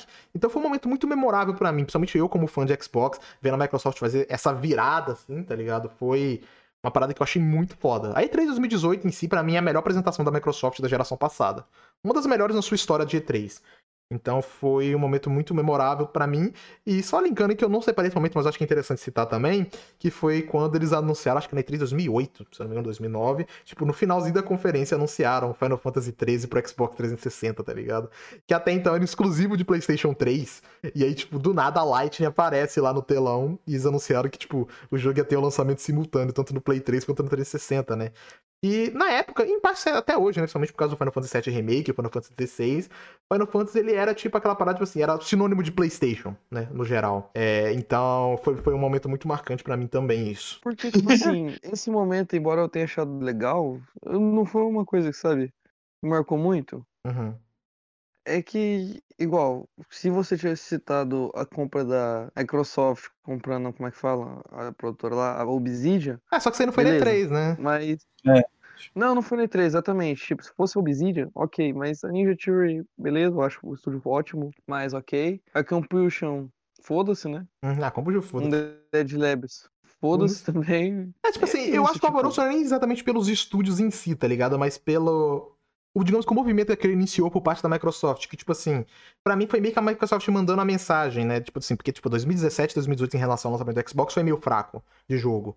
E foi a Microsoft falando assim, tipo assim, mano, a gente tá ouvindo vocês, a gente vai tá aqui, a gente tá aumentando nosso arsenal de estudos pra gente poder fazer jogos exclusivos que a gente tá ouvindo o que vocês estão pedindo. Eu acho que é muito mais o que ele representa do que, tipo assim, os estúdios que foram comprados em si, entendeu? Pra, pelo menos pra mim é muito mais Uhum. isso. Acho que é por isso que esse momento foi tão marcante pra mim. Porque realmente, se for falar em questão de estúdio, ali pra mim o que foi impactante mesmo foi a Ninja Theory, que é um estúdio que eu sou fã, e ali a Playground, tá ligado? Pelo potencial do estúdio. Porque Uhum. a iniciativa, tipo assim, por mais que seja, na época, tipo assim, pô, Daryl Gallagher, né, que cuidou do reboot de Tomb Raider, ele tava trabalhando na Square há anos, mas, tipo assim, ainda não tinha estúdio, né? E, tipo, e, como eu falei, Undead Labs e Compulsion, foda-se, tá ligado? Então não é nem pelos estúdios comprados assim, mas mais pelo, pelo pela mensagem que aquilo passou, pelo menos, pelo, pelo menos pra mim. Acho que foi bem legal. E o outro momento que eu achei marcante, né? É o que eu vou dar uma de sonistinha aqui, né, velho? É um momento mais. Tipo, pra mim é o retorno mais impactante que tem. E é em 2016 o retorno do Kojima, né? Esse é foda, cara. Esse I'm foi back. época mesmo. Esse momento foi foda. Porque, contextualizando aí a galera, né, de se citar, que o Kojima, tipo, no final de 2015, ali, metade de 2015, foi quando ele. Na verdade, durante todo 2015, ele tava naquele enrolo, enrola com a Konami, né? Onde ele acabou sendo demitido e tal. A Konami impediu ele de ir pra proteger, pra receber o prêmio, né? Que o Metal Gear recebeu como melhor jogo de ação e aventura, se eu não me engano. Tipo, e a Konami não deixou ele ir, os advogados da Konami proibiram. E eles tiraram o nome dele de várias campanhas de marketing do Metal Gear 5, né? E muita gente achava que, tipo, Kojima ia sair da indústria naquele momento, tá ligado? Que ele não ia voltar e foi realmente muito impactante esse momento que o Shima vai falar agora. E para mim o que fez a construção do momento foi como que a Sony tava naquela E3. Porque foi para mim, tipo, é a melhor conferência que eu já vi na E3. Claro, só vi dos últimos cinco anos. Mas essa pra mim foi a melhor conferência que a E3 já teve e a Sony um espetáculo. arrebentou. Tipo, não tem nem como, cara. A Sony foi perfeito naquela E3. Pra mim, o impactante foi realmente a volta do Kojima. Eu achando que ele nunca mais vai fazer um jogo. E quando eu vejo ele voltando. E o momento ele tava muito feliz, né? É, I'm back e já mostrando o Death Stranding. O primeiro trailer conceitual, né? Aquela coisa maluca que ninguém entendeu. E é, e é exatamente isso. Eu acho que é emblemático por isso. Porque era o Kojima falando que ele tava de volta com liberdade total para fazer as loucuras que ele sempre quis, as ma maluquice. E para mim ele tinha. Era o que eu sempre quis ver o Kojima, tipo, com liberdade no mercado atual, na época, né? E aquilo pra mim foi um momento muito mágico. E, cara, é marcante, igual eu tô dizendo, pela volta mesmo da persona do Kojima, né? Hoje em dia muita gente aí virou moda falar, ah, Kojima, superestimado, é, cara ruim, blá blá blá blá blá blá, mas ele é uma personalidade icônica, né? Não, é, se eu não me engano, é, mano, ele é um dos e... maiores, se não a maior personalidade dentro da indústria, tá ligado? Que essa questão de desenvolvedores. É, é gigante. Eu, eu acho que é fácil. Eu acho que ele. Eu acho que ele. E... Não sei se ele tá no Guinness, mas se eu não me engano, ele é o produtor de jogo, assim, desenvolvedor com mais seguidores da indústria. Então, quero o nome do Kojima acho... é gigante, né? Sim, e a volta desse ícone, dessa pessoa gigante, para mim foi espetacular, marcante. É, a próprio e jeito, né? Isso né, que eu amo tanto esse momento. É, do jeito que ele apareceu lá, o chão meio que aparecendo, né, iluminando ali durante quando ele vai passando. Tal. É, é um momento bem legal, tá ligado? Tipo. É, tipo assim, eu acho que. Por mais que a galera fale, ai, cringe, o cara se acha muito foda. Não, mas tipo assim, eu acho que é mais a Sony falando, tipo assim, olha, como esse cara é foda, como a gente respeita o cara, tá ligado? Como ele é importante pra indústria. Principalmente depois de toda a situação que ele teve com a Konami. Tipo assim, mano, o cara sendo proibido de receber o prêmio pelo jogo que ele fez, tá ligado? É, que foi, mano, foi um dos momentos mais ridículos que a gente já viu na indústria. O Geoff Keighley lá falando sobre isso. E a gente vê esse tipo de tratamento pro cara. Eu acho que é, foi muito legal por parte da Sony fazer isso. Tá ligado? Acho que, que, que foi uma parada muito legal. Como o Xinha falou ali, tipo, 2016, eu também falo em 2015. Foram momentos muito fodas aí três da Sony, tá ligado? Foram. Eu não sei qual que eu acho melhor, se foi 2015 ou 2016 em questão de anúncio, porque em 2015 a gente teve, tipo, foi. Muita gente considera aí três dos sonhos, né? Que teve o remake, finalmente o anúncio do remake do Final Fantasy VII Tá ligado? Porque pra quem não lembra, eu acho que. Eu não lembro certo a E3, mas teve uma vez durante a apresentação do PlayStation 3 que a Sony, lá junto com a Konami, mostrou uma tech demo do Final Fantasy VII com os gráficos do Play 3, tá ligado? Só que isso não, isso é só uma tech demo, isso não existe, tá ligado? É só pra apresentar aqui. Aí anos depois a gente vê um anúncio no E3 no Final Fantasy VII Remake. Tipo, a galera no geral pedia os fãs de Final Fantasy, então foi um momento muito especial. Teve também o anúncio, naquele ano, o anúncio do. da volta do The Last Guardian né? Que tava, tipo assim, meio que parado há muitos anos, tá ligado? É, e era. É, The Last Guardian era tipo lenda urbana dentro da indústria. Então foi muito da hora ver o retorno do jogo. E também teve o anúncio ali do Shenmue 3, cara, outra lenda da indústria. Hoje a gente sabe que o Shenmue 3 saiu, não foi um jogo lá tão bem avaliado. O próprio The Last Guardian também, né? Mas é um jogo que a gente já esperava, pelo menos no caso do The Last Guardian, acho que ninguém esperava que ele fosse super bem avaliado, né? Mas Shenmue e tal, mas eu acho que o momento em si que ele representou, do jeito ali que ele foi anunciado, foi, foi um momento muito especial. Né? Foi, foi bem legal. E em 2016 a gente teve não só o anúncio do, do Resident Evil 7, que eu já falei, mas também teve o, o, a volta de God of War da maneira espetacular ali, a apresentação, o Core Bellog jogando uma demo ali ao vivo, tipo, e joga como, junto com uma orquestra também ao vivo ali, foi muito foda isso. Porque, mano, geralmente quando tem anúncio assim, de um jogo novo, que a gente tá acostumado, os caras mostram CGI aí e foda-se, né? Teve os caras mostram até logo, né? Pô, cara, Core Barlog, você me decepcionou, cara. Em 2016 você mostra lá o bagulho já com puta de um gameplay foda. 2020 você vai lá e me mostra a porcaria de uma logo. Porra, esperava mais, hein? Mas então, tipo, foi, foi muito foda. E também naquele ano a gente teve o anúncio do da volta de Crash também. Né, que eles anunciaram lá aquela coletânea ali remaster barra remake do Crash Bandicoot ali dos três primeiros jogos. Uma coisa que a galera sempre pedia aí pra Sony, pra Activision trazer de volta. E para mim, pelo menos, esse anúncio ali do, do, do, Crash é um momento muito especial, que Crash é uma franquia muito importante para mim. Uh, sim, esse momento aí foi, no caso, uh, foi o anúncio do Watch Dogs uh, 1, tá ligado? Tipo o, tipo, o primeiro jogo na E3 de 2012, né? Esse momento foi foda, velho. Não de 2012? 2012, não, 2012, isso mesmo. E, assim, E, só falando, a gente sabe, tá, Hot Dogs, uma das maiores decepções da geração. Promessas, né, cara? Promessas. promessas, mas a gente tá falando do momento em si. É isso que a gente tá lembrando, tipo, de como ele foi apresentado, não do que veio aconteceu depois. Mesma coisa do Cyberpunk. Não tá falando do que o jogo veio se tornar depois. Tá falando do momento que foi Sim, sim. anunciado. Do momento wow, né, cara? É. Mas, tipo, foi muito foda, porque, tipo, era um lance meio que assim que, tipo, acho que nenhuma empresa AAA, assim, tinha, te- tinha testado, tinha anunciado um projeto, assim, Tão ambicioso, né? com a- não, com aquela pro- proposta, tipo, de, de, tipo, poder hackear tudo à tua volta, tá ligado, e tal. E sem contar, hoje em dia, É a um, Ubisoft, é bem né, impressionante, tá ligado? Visualmente, assim, falando. Sim, e que eu ia falar, tipo assim, que hoje em dia a galera meio que tem uma parte que tem hate pra Ubisoft, com certa razão, mas em 2012 ali, 2013 e tal, a Ubisoft ela tava com a bola lá em cima, tá ligado? É bom citar isso. Nessa época aí, Sim, a sim, Ubisoft sim. ela tava no seu ápice, sua época de ouro. Os caras, tipo, lançavam um jogo foda atrás do outro, tá ligado? Os jogos, tipo, tipo, mano, super reconhecidos. Tipo, mano, é, Far Cry 3, Assassin's Creed 3, por mais que eu não goste, eu sei que é um jogo super bem avaliado. Tinham acabado de terminar a trilogia do Ezio ali. Então, vale, eu falei, vai lembrar que nessa época era a época de ouro da Ubisoft. Então, a Ubisoft hoje é meio meme por parte, mas acho que isso que torna o anúncio do Hot Dogs um momento mais especial ainda, né? Sim, sim. Ele é aquele tipo de jogo, tipo assim, eu acho que na época eles não falaram as plataformas que ele ia sair, né? E tipo, mano, quando você chega no final da geração, igual tava naquela época, 2012, ali, 2013, quando você chega no final da geração e tu não fala quais são as plataformas, é porque o jogo é next gen também, tá ligado? E os caras não podem falar o nome da plataforma. Porque não pode revelar. É a mesma coisa do É, Starfield no caso, e é o... Gen, né? É, é a mesma coisa do Starfield e o, e o Elder Scrolls 6, tá ligado? Eles não falaram o nome de plataforma. Por quê? Porque é Next Gen. O Starfield pode até ser cross-gen, mas eles não anunciaram a plataforma porque, mano, é Next Gen e eles não podem falar o nome, tá ligado? Vocês, no caso, vai ser Next, Next Gen, tá ligado? É, esse aí é. Esse aí é o Xbox, sei lá o que que vai se inventar, e o PlayStation 6, esse aí, tá ligado?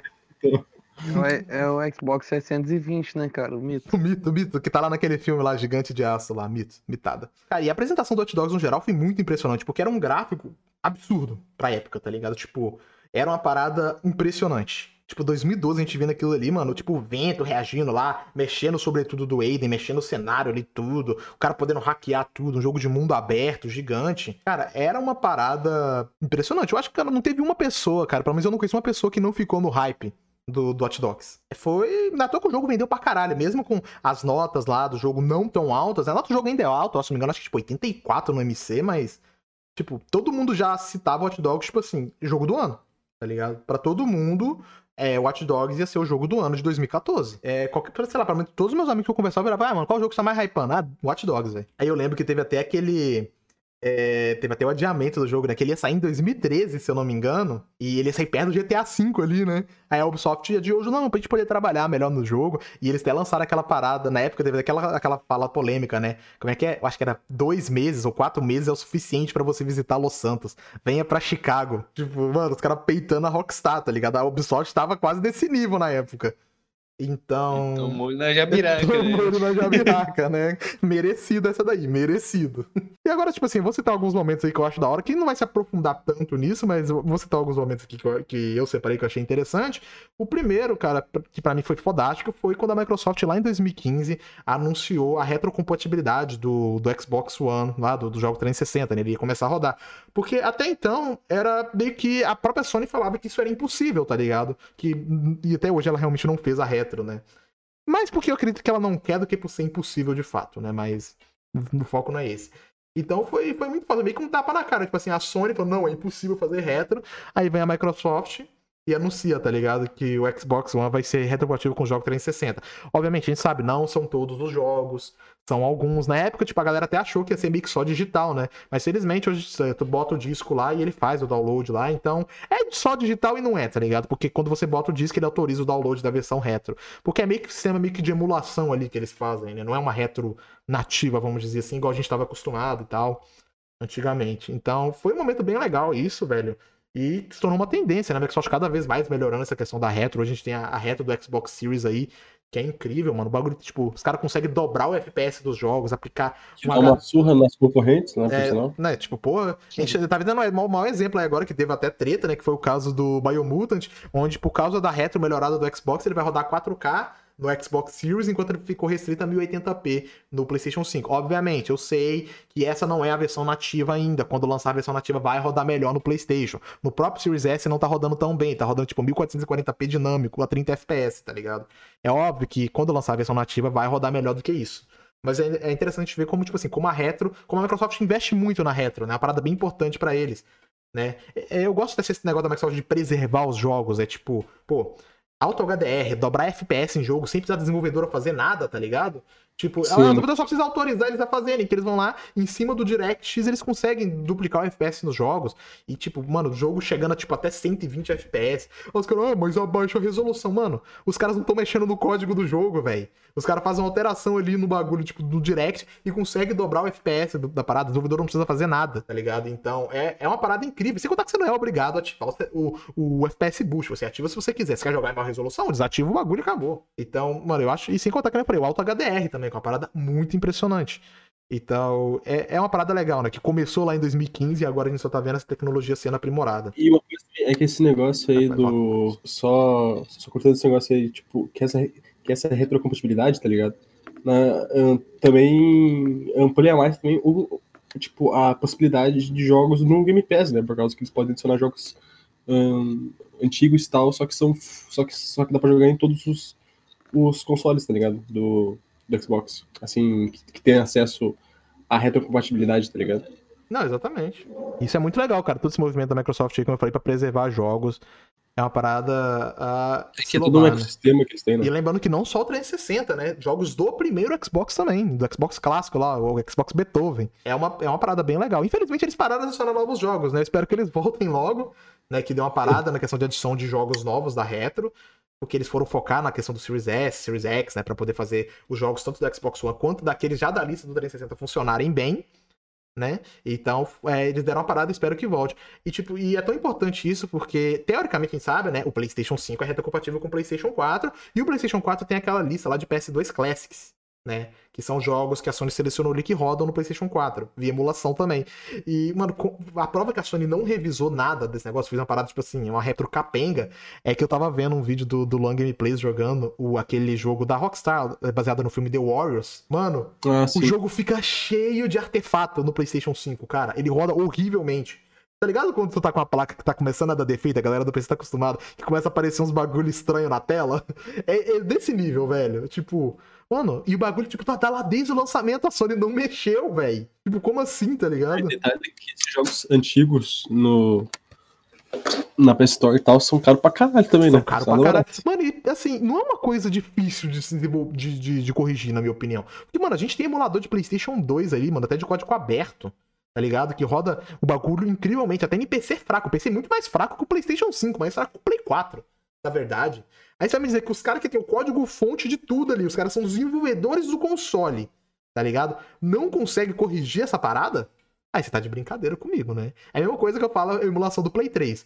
Um- Uma meia dúzia de cara ali que recebe financiamento coletivo. cons- não conseguem fazer uma emulação do Play 3 e a Sony, que tem lá o Mito, o Gênio, o Mark Cerny, tem tudo ali do PlayStation 3, tem todos os códigos-fonte, eles não conseguem fazer, tá ligado? Então, tipo, ah, você tá, você tá de piada comigo, né? Pra mim é palhaçada da Sony. Né? Eles querem fazer ou eles não querem, tá ligado? É, tipo, pra mim é que não quer, mano. No PlayStation 4 tenta desculpa, ah, é muito complexo, tal. Tá, mano, o PlayStation 5 é muito poderoso. Cara, ele é, tipo, muito mais poderoso que o PlayStation 4, tá ligado? O PlayStation 4 tem, tipo, ali, menos de 2 teraflops. O PlayStation 5 tem pelo menos 10. Tipo, Ele é 5 vezes mais poderoso se for olhar em questão de teraflop, tá ligado? Então, mano, como assim não, não dá pra fazer? Tá ligado? Tá- É pegadinha da Sony, né? Então, continuando falando de momentos icônicos aí, continuando na Sony, sabe uma parada até boa agora? Que foi quando o Gabe New foi no palco da Sony na E3 2010, se eu não me engano, anunciar Portal 2 pro PlayStation 3. Pra quem não sabe, o Gabe New, ele tinha, né... Mano, essa treta aí, velho, é, É, muito boa. essa- O Gabe New, ele sempre foi. Quem, não sabe, o Gabe New, ele é o dono da Valve, Valve, que é dona da Steam e tal, maior loja de, de jogos no PC, chupa, chupa Epic, vem mamar meu pau. É, então, e ele sempre cutucou as empresas de console, mas justamente a Sony, mais a Sony. Até porque ele lançou jogos pro Xbox 360, tipo, é, a Origin Box, eu não sei se saiu pro Play 3, mas eu sei que saiu pro Xbox. O- os jogos que eu sei que são exclusivos do Xbox, que é o os Left 4 Left Dead, 4 Dead, os dois. sei. são exclusivos do Xbox. O Portal 1, eu não Sim. sei se tem o Portal 1 pra Play 3, velho. Foi um momento icônico, né? O Portal 2 sendo anunciado pra Play 3. Tipo, o Game News subiu no palco. Não foi tipo só, ah, o Portal 2 vai ter pra, pra Play 3 também e é isso aí, gente. Não.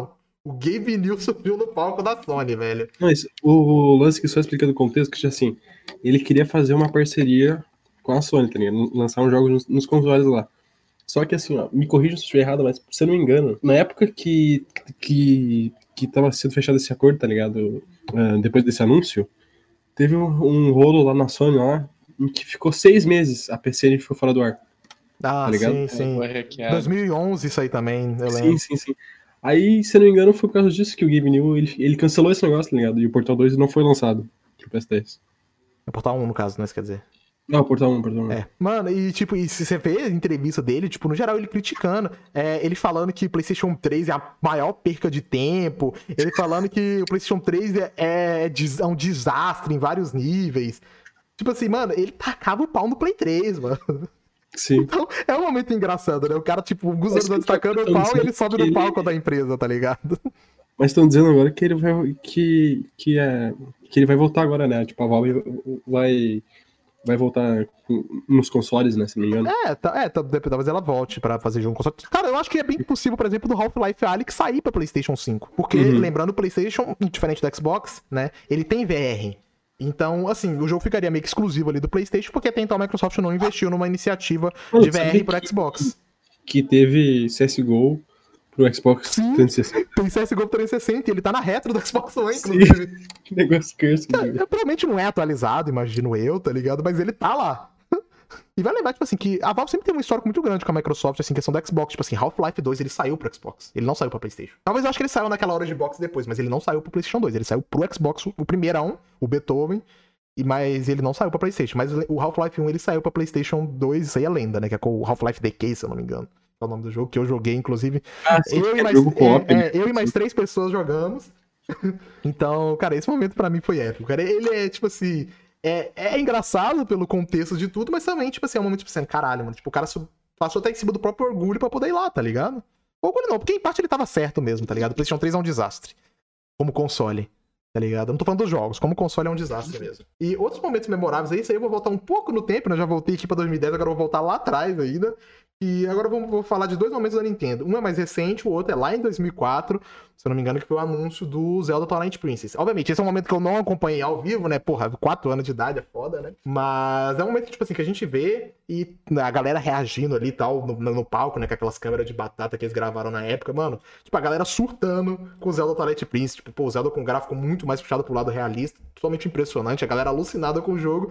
Aí, de repente, surge no palco o Miyamoto com, a, com o Hylian Shield e a Master Sword, tá ligado? Tipo, mano, a galera. Mano, deve ter maluco lá que melou a cueca, tá ligado? Porque, mano, foi- você vê os malucos gritando, tipo, o maluco quase chorando, tá ligado? Foi um momento muito foda. E falando em Marmanjo chorando, agora falando de um momento um pouco mais recente, foi no quando eles a, foi na conferência da Ubisoft, quando eles anunciaram aquele jogo Mario Plus Rabbids, né, que o Miyamoto subiu no palco lá junto com o Yves Guillemot lá, o diretor da Ubisoft. E tipo, por si só isso já seria um momento épico, tá ligado? Já seria um momento incrível, o Miyamoto subindo lá no palco lá.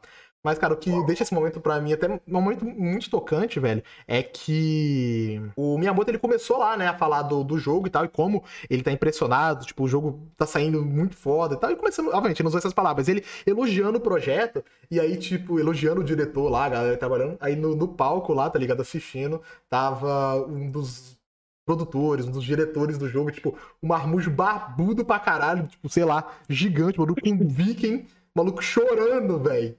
Tipo, o maluco em lágrimas ali, mano. Pô, o cara provavelmente tipo assim, deve ser super fã do Mario. E, tipo, mano, Miyamoto é uma lenda, tá ligado? Tipo, na indústria. Todo mundo respeita o cara. Aí, tipo, mano, você sendo elogiado, tendo seu trabalho elogiado pelo Miyamoto, velho. Cara, eu não respeito o Miyamoto desde que ele tirou aquela foto com o Neil Druckmann, cara. Eu perdi o respeito ali. Mano, tipo, sei lá, mano, sei lá, eu conheço pra mim, sei lá, eu tô trabalhando num, num- num jogo e, sei lá, o Mikami começa a me elogiar, tá ligado? Mano, eu vou, eu vou desabar ali, tá ligado? Então, mano, é, é um momento muito foda, cara. Eu acho que. Cara, pra esse cara deve ter sido mágico, né? Tipo, tendo seu trabalho elogiado por um, um cara que você admira, uma lenda da indústria como Miyamoto, é uma parada muito foda. Então, galera, esses foram os momentos que a gente né, mais gostou da E3, momentos memoráveis pra gente. Obviamente, não dá para citar todos, senão esse podcast ficaria gigantesco. Né? A gente já separou até muitos aqui, né? Mas não dá pra gente falar de todos os momentos incríveis da E3, senão eu queria fazer. Esse podcast vai ficar tipo 4, 5 horas. Eu sei que alguns queriam isso, mas não dá pra gente fazer um episódio tão gigante assim. E agora, para finalizar, acho que a gente, um último tópico ali, né? Falando sobre E3 específico, acho que é interessante a gente citar aí. Não é sempre que a gente pode fazer um episódio de 8 horas, tá É, ligado? é, do- exatamente. Da, do da da geração. geração. Tipo, é interessante a gente falar agora sobre a E3 2021 em si, né? Como o evento vai ser esse ano. A gente falou um pouquinho disso, mas. É, dos nossos hypes pra E3 2021, né? O que a gente tá mais esperando aí? Infelizmente, eu acho que as datas das conferências em si não foi anunciada. Talvez quando esse podcast sair, eles já tenham anunciado as datas certinho e cada dia vai ser qual conferência e como que vai acontecer. Mas no dia da gravação desse podcast, que é no dia 23, não foi confirmado nada ainda. Então, tenho isso em mente. Esse podcast tá sendo gravado duas semanas antes, basicamente, antes dele sair. Então, cara, que nem a gente falou, ano passado foi um ano histórico. A E3 foi cancelada pela primeira vez depois de 20, 25 anos. É desde que ela começou lá em 95, ela foi cancelada. E esse ano, muita gente achou que não teria E3, né? E não dá pra ter um evento digi- não dá para ter um evento presencial igual a gente estava acostumado, né? Então, mas a NSA anunciou e tal que a gente vai ter E3 e vai ser a primeira vez que a gente vai ter um evento totalmente digital.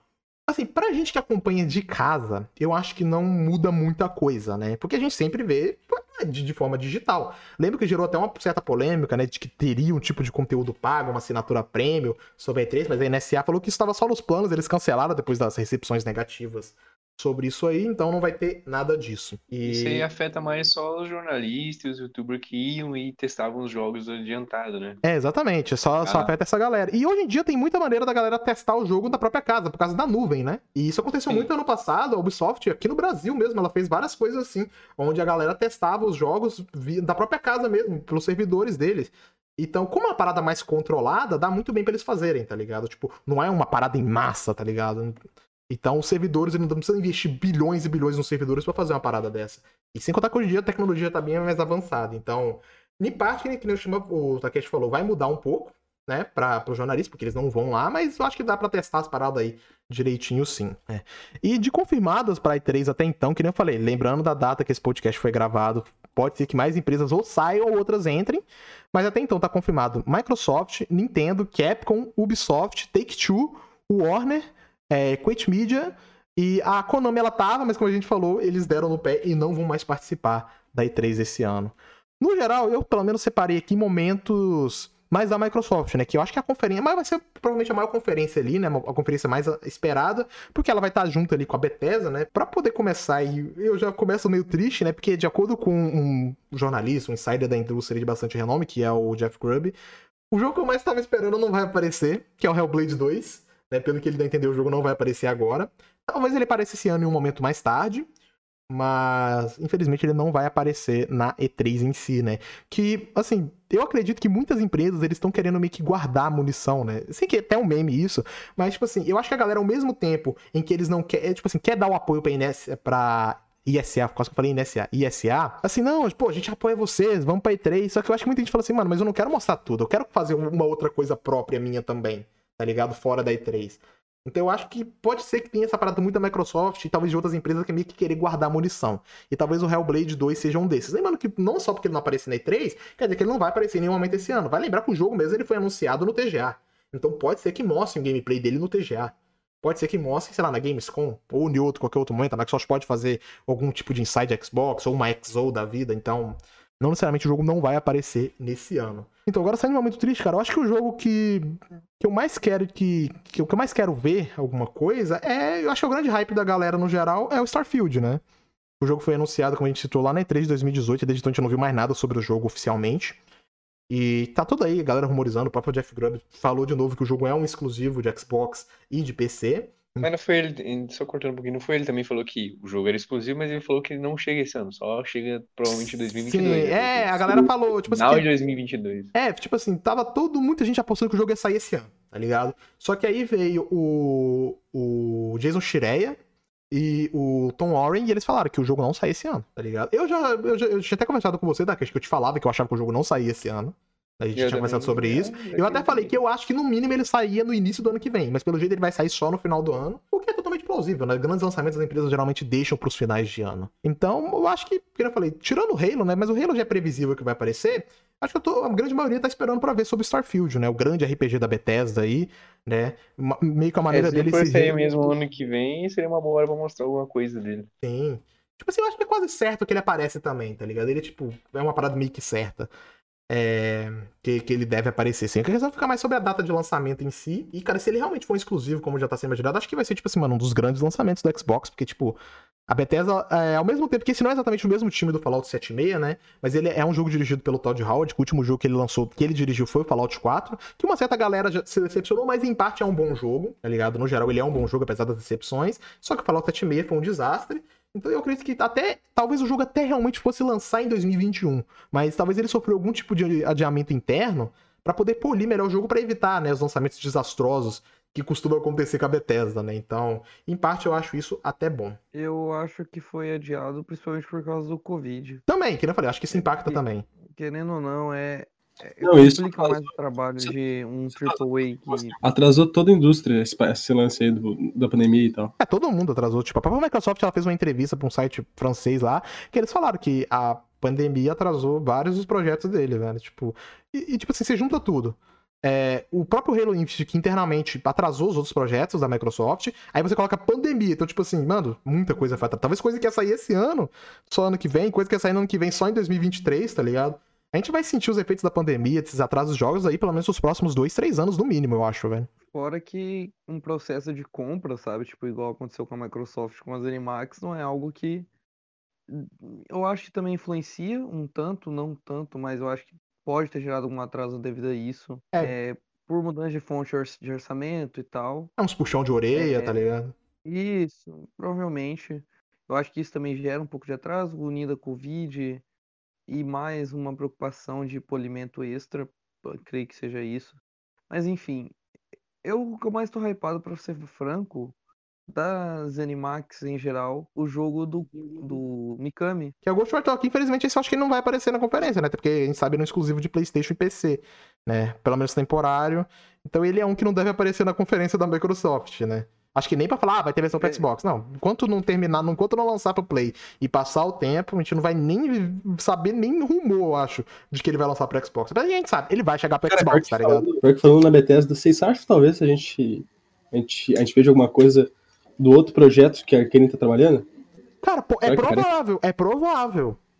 Tipo, uma coisinha só assim, um Pode teaser ser só. que role um teaser, porque vai lembrar que a, a Arkane, ela, ela tem dois estúdios e ela trabalha rápido. Tipo, eles lançaram ali em 2016 o Dishonor, e tipo assim, já em 2016 mesmo eles anunciaram o Prey, tá ligado?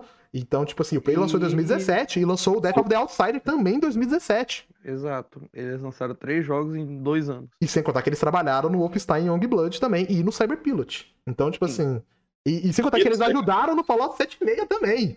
tipo, uma parte da, da, da Arkane ajudou no Fallout 76. Então, tipo. Mano, os caras trabalham muito rápido. Então, o Bruno falou agora, pode ser possível que a gente veja lá o projeto do, do Raven Smith. Né, Um que... teaserzinho só, meu Deus. Eu, eu, eu, Eu sou- acho que vai demorar. Eu acho que vai demorar um pouco mais, porque esse jogo, como não vai ter com o Rafa com o Antônio e vai ser do estúdio que ele fundou, eu acho que eles estão um pouco preocupados com o legado dele. Eu acho que vai demorar um pouco mais pra aparecer. tipo assim, Eu, acho que ele tá vai aparecer ainda esse ano, mas não na E3. Ah, sim. Porque E- eles ainda estavam até contratando gente Sim, sim. e tal. Eu não sei se eles já vão É, anunciar. eu acho agora. que talvez não algo muito concreto, mas talvez uma CG, tá ligado? Talvez uma CG eles mostrem. É, talvez só conceitual, É, porra, mas é uma coisa conceitual. Como é que ela tem mostrado muito isso, então talvez algo assim apareça. E continuando falando da em parte da Bethesda, um outro projeto que pode ser que apareça é o Wolfenstein 3, né? Que já tá há um tempo aí, a própria Bethesda já, eles já falaram que sim, não, vai ter um Wolfenstein 3, já vários relatos de vários insiders falou que o jogo tá sendo feito, né? Vai lembrar que o último Wolfenstein foi 2010, o Wolfenstein, né, da linha é, principal foi lançado em 2017, então já faz um tempinho aí. Então é bem possível que a gente tenha um anúncio do Wolfenstein 3 aí, né, nessa E3 também, né? Se não for nesse 3, deve rolar esse ano, mas eu acho que é bem provável que tenha um anúncio aí do Wolfenstein, ou talvez do jogo do Indiana Jones. Né, mais alguma coisa do joguinho. Apesar de que isso eu acho bem improvável que eles mostrem alguma coisa. Esse parece estar, tipo, muito no início do desenvolvimento. Eu acho que o Wolfenstein 3 é bem provável. Agora, outra coisa da Bethesda, vocês acham que pode aparecer algo mais deles? Elder Scrolls 6, tipo, esse jogo a gente não vai ver durante os próximos pelo menos três anos, tá ligado? Na minha opinião. A gente não vê nada sobre ele, mas. Lembrando que a Bethesda ela tem outros estúdios, né? Tipo, mano, a Bethesda tem estúdio pra caralho. Né? Então, pode ser que eles mostrem mais alguma coisa aí de alguns. Vocês acham que eles podem mostrar de alguma coisa? Eu, particularmente, acho que não, porque os grandes estúdios você já citou tudo e essas são as maiores probabilidades. É, Só porque- se tiver algum outro estúdio mais menor ali, né? É, lembrar, tá? Outros que eu lembrei, vale lembrar que a ZeniMax Online Studios, que é a desenvolvedora do Elder Scrolls Online, ela tá trabalhando numa IP nova. Pode ser que apareça também, né? Mas acho que tá meio cedo. Mas que a gente falou, pode, quem sabe, né, não apareça. E outro estúdio também que pode ser que eles apresentem o jogo é a Roadhouse Studios, que, pra quem não sabe, foram eles que começaram desenvolvendo o Prey lá atrás. Tá ligado? O Prey. Eles são os desenvolvedores original do Prey, que era conhecido como Human Head Studios, e fizeram todo aquele conceito do Prey 2 e tal, que né, foi cancelado e tal, deu mó treta. E imagino que eles também estão trabalhando em algum jogo novo. Então pode ser que apareça alguma coisa desses estúdios. Talvez não de todos eles, mas a gente tá citando ali as probabilidades, né? Talvez apareçam pelo menos dois ou três desses estúdios aí que a gente citou. A Tango nem terminaram o Ghostwire Tokyo ainda, então, tipo, e a Tango, ele não é um estúdio que lança tantos jogos assim, tipo, eles lançaram o Devil Within 1 em 2014, Devil Within 2 em 2017, e agora o Ghostwire Tokyo. Então deve demorar um tempo aí até a gente saber sobre o próximo projeto. Tal- tal- Talvez daqui uns dois, três anos só a gente saiba de mais alguma coisa, né? Talvez tenha até alguma coisa lá engavetado, bem no início, em pré-produção. Mas Cara, é a minha disso. vocês não citaram o mito Avowed, cara. Isso aí tem que aparecer Não, também é- nessa é- não, sim, mas que a gente tá falando agora no primeiro Não, sobre a tá falando Bethesda, da né? Bethesda, Bethesda em si, que as conferências vão ser juntas, né? É agora, tipo, que eu ia até citar agora, tipo, pra sair Ah, da sim, da verdade, Bethesda sim. e passando pra Xbox Sim, Game Studios sim. em si, né? Saindo da Bethesda Softworks e indo pra Xbox Game Studios, o que, que vocês mais esperam, né? da- dos estúdios da, da, da, XE da XGS? A única coisa que eu tô hypando, que eu tô com muito interesse e realmente querendo ver é a Valve. O resto, até da própria Bethesda, eu não tô ligando pra mais nada. A não sei que é Doom novo. Ah, Um Doom não. novo ou uma Valve são as únicas coisas que me. Cara, pode ser, voltando só na Bethesda rapidinho, pode ser que role um Quake. É provável. Ah, Eu acho é provável, eu cara. não me empolgo muito com Quake, cara. É, é igual eu tô dizendo, velho. Ou é, ou é Doom ou o Avowed. As únicas coisas que eu vou realmente hypar. É, né, tipo, mas, que eu falei, mas, tipo assim, vindo da ID, eu acho que dá pra dar uma, né, pô, porque olha o que eles fizeram com o Doom, né, pô, vamos, vai saber o que eles podem fazer com o Quake também, né. Então, então continuando, né, você falou que espera muito do Avowed, é, o Crobile, né, que acho que tu pode falar que é o maior insider, né, maior fonte que a gente tem sobre Xbox aí, né, ele, ele fez uma, uma lista né, do que, que ele acha que vai aparecer na E3 2021, que eu vou até citar daqui a pouco, e ele falou que ele acha que, tipo assim, que vai aparecer ou a Avowed ou então o Everwild. O Jeff Grubb, ele não deu totalmente certeza de que Everwild apareceu esse. Ele falou que acha que não vai aparecer. Então talvez o Avowed apareça. E eu espero muito, cara. Eu acho que vai ser interessante a gente saber aí mais sobre um projeto dele. E lembrando que a própria Obsidian tem outros projetos pra poder mostrar. É, lembrando que, mano, a Obsidian tá trabalhando em pelo menos uns dois ou três projetos além do, do Avowed, né? Tem o, o, The Outer Worlds 2, que já foi relatado ali por alguns sites que tá em pré-produção, e tem o que e tem o jogo também do diretor do Fallout New Vegas e do Pillars of Eternity. Pode ser que ele seja o, o Outer Worlds 2, mas é lembrar que a diretora do The Outer Worlds também tá trabalhando num projeto, né? Então, de qualquer jeito, a gente vai ter alguma coisa nova aí, mesmo que tenha o, o Outer Worlds 2 seja um desses projetos, também tem outro aí em andamento de algum dos dois, né? Eu, se fosse pra citar, eu falaria que a, a- a diretora do The Outer Worlds 2, conti- do The Outer Worlds vai fazer o The Outer Worlds 2, e o diretor do Fallout New Vegas deve estar com uma franquia nova aí, o que seria bem legal também. Cara, como eu disse, eu tô querendo ver muito algo desse projeto aí ahn, da Arkane, esse outro projeto da Arkane que ainda não foi mostrado praticamente nada, eu acho, né? Não, eles só falaram, o E- Raven Smith só falou, ah, tô fazendo um jogo novo, é isso aí. Tô trabalhando, né, galera? É, Eu tô não- trabalhando, tô trampando, tô, tô honrando meu salário. Sim. Ah, e o Avald, né, cara? Tipo, eu acho que, tipo, é óbvio que, tipo, eu tenho interesse em ver também o. ah, como é que é o nome? O, o Hellblade 2, né? E tal, só que, tipo, não são jogos assim que eu tenho uma afinidade tão grande e tal, é mais assim pelo, tipo. Pelo negócio de, tipo, que são estúdios maneiros, né? Então Uhum. é, é legal vendo fazer trabalho novo e tal, mas não é algo que eu tô hypando, assim, tanto assim, sabe? Sim, sim. Eu, particularmente, de interesse mesmo, eu tenho só no, no Hellblade, só que eu sei que ele não vai sair tão cedo. Apesar de eu não gostar do primeiro, mas eu sei que é um jogo que tem muito potencial, e eu acho que agora com um orçamento maior e tudo mais, eles podem evoluir para algo bom, digamos assim, na minha opinião, né? Algo melhor, algo ótimo. o Halo, que é uma grande franquia da Microsoft, ele já tá aí pra sair, né? A gente tá É, esse vai ser, eu acho que o grande chamativo, bom né? não. É o grande E- boom da, da conferência. E, mas tirando a Microsoft, assim, outra empresa que eu tô interessado é a Nintendo, né? Agora que eu tenho o Switch, eu quero ver se o Zeldinha 2, né? Vai ser, se vai ter o trailer, o gameplay, o próprio Bayonetta 3, né? Que o delírio coletivo, o Shin Megami Tensei, Persona 6. Persona 6, tá ligado? né? Persona 6. E, cara, e até, cê- né? mano, talvez. tal- Imagina se rola um anúncio de Persona 5 pro Xbox seria no palco? Seria É, isso já foi longe, mas Não, eu não, mas vai acho- lembrar que isso já aconteceu. O Nier, que até então era exclusivo do PlayStation, ele foi anunciado no palco da E3 pra Xbox. Não, você tá falando de jogo ruim, né?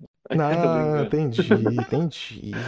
Então, falando aí sobre, continuando, continuando sobre o que eu tô falando, o, isso aí, alguns insights falaram e tal, é, não tenho certeza de nada, que alguns jogos, que eu não sei se esse vai exatamente aparecer na E3, pode ser que sim, que é o tal do Project Dragon, que foi rumorizado aí, é tipo, mano, o bagulho tem tanta fonte grande ali, importante, que acho que é impossível esse jogo não ser verdade. Que é o jogo da EO que a Microsoft tá trabalhando, que teoricamente seria um RPG medieval. É mais um, e que ele teria uma pegada ali meio que Diablo, né? Essa questão aí de equipamento, de dungeon e tal. Não necessariamente o estilo do jogo, assim, isométrico, igual o Diablo é. né? Mas eles compararam ele um pouco com o Diablo, acho que seria bem interessante. Eu não tava sabendo desse tema. É, só que eles falaram que, tipo assim, que esse projeto tá muito no início, então não deram certeza se esse projeto vai aparecer na E3 ou não. Agora, um outro que, que eles citaram também é um jogo chamado Project Typhoon. Pelo que eles entenderam, esse seria um jogo de mundo aberto, com elementos online, né? Não, não seria exatamente um MMO, né? Mas talvez uma, uma parada meio Destiny, né? Que Destiny não é exatamente um MMO. Ele tem elementos, mas ele não é um MMO. E o que é bem provável que apareça também, que tá todo mundo esperando, é o Forza Horizon 5, né? Que inclusive até recentemente vazou uns carrinhos da Hot Wheels que lá com a logo Forza Horizon, só tava escrito Forza Horizon, com a logo muito parecida com a do Forza Motorsport, que foi anunciado ano passado. E aí os caras pesquisaram, muita gente pensa, ah, é do Forza Horizon 4, Forza Horizon 3. Só que não, a galera procurou e não tem esses carros do Forza Horizon, nos anteriores. Caralho, velho. Então, tipo... É assim que anunciou o novo jogo, né, cara? Carrinho da Hot Wheels. Hot Wheels. Mano, é bizarro. Brinquedo sempre avacalha essa parada, sempre vaza, né, mano? Vazou os bagulho do King Kong, vaza a parada de Star Wars, da Marvel. Brinquedo é filho da puta, mano. Sempre vazando as paradas da Vazou os indústria. Elite do Halo também. coisa É, vazou lá os bagulho do Halo. Então, tipo, brinquedo sempre, sempre ferra as paradas, né? Outra coisa que o próprio Jess Corden falou que deve aparecer o spin-off de alguma IP do Xbox, alguma IP grande já conhecida do Xbox. Talvez um outro spin-off de Halo, né? Um Halo Wars 3, talvez, ou um, um spin-off diferente, talvez outra coisa de Gears. Mas eu acho que menos provável que seja de Gears, porque Gears a gente teve o Tactics há pouco tempo, e o último Halo Wars foi em 2017, então já tem um tempinho maior. Então pode ser que a gente tenha ali ou talvez um projeto diferente, ou então um Halo Wars 3 mesmo. E Halo Wars é muito bom, cara. Se for um Halo Wars 3, eu acho que eu vou, vou curtir bastante. E outra coisa que eles citam aqui que pode aparecer, que seria, entre aspas, um Coringa, tá ligado? Tipo, seria uma, uma parada surpresa, pra pegar todo mundo de surpresa. E o próprio Crowbile fala que pode ser ou uma nova IP da Double Fine, tem- ou pode ser alguma coisa ligada a Lucasfilm também, né? Que tá tendo, já tá tendo um rumor que a Microsoft trabalha, tá trabalhando com alguma coisa com a Lucasfilm ali, baseado em Star Wars. O que seria bem legal. Mas aí, assim, o que eu queria desses que fosse verdade, cara, que Mano, se acontecer, eu vou pirar, acho que o Shima também. É de que o Kojima pode anunciar um projeto dentro da conferência da Microsoft. Esse rumor tá sendo falado aí há muito tempo, muita gente já falou sobre isso, diz que é verdade, o próprio Jeff Grubb, o Jess Corden, acho que já falou sobre isso, o Crobile. Então, assim, eu acredito que pelo menos tá tendo conversa sobre isso, né? Porque muita gente citou que, o, que a Sony não ficou muito satisfeita com o desempenho do Death Stranding, né? O Kojima ele ficou, ele achou que o Death Stranding foi muito bem, mas lembrando que o Kojima tá satisfeito e a Sony tá satisfeita são coisas diferentes, né? Porque, assim, pô, a gente pega as franquias da Sony que vendem, tipo, mano, é, uma franquia nova deles, que mesmo eles não ficaram tão satisfeitos assim, que foi o, De- o Days Gone, acho que vendeu, tipo, mais de 7 milhões de cópias. Tipo, aí você pega Homem-Aranha, que vendeu, tipo, acho que 20 milhões, God of War, Horizon Dawn, acho que venderam mais de 10.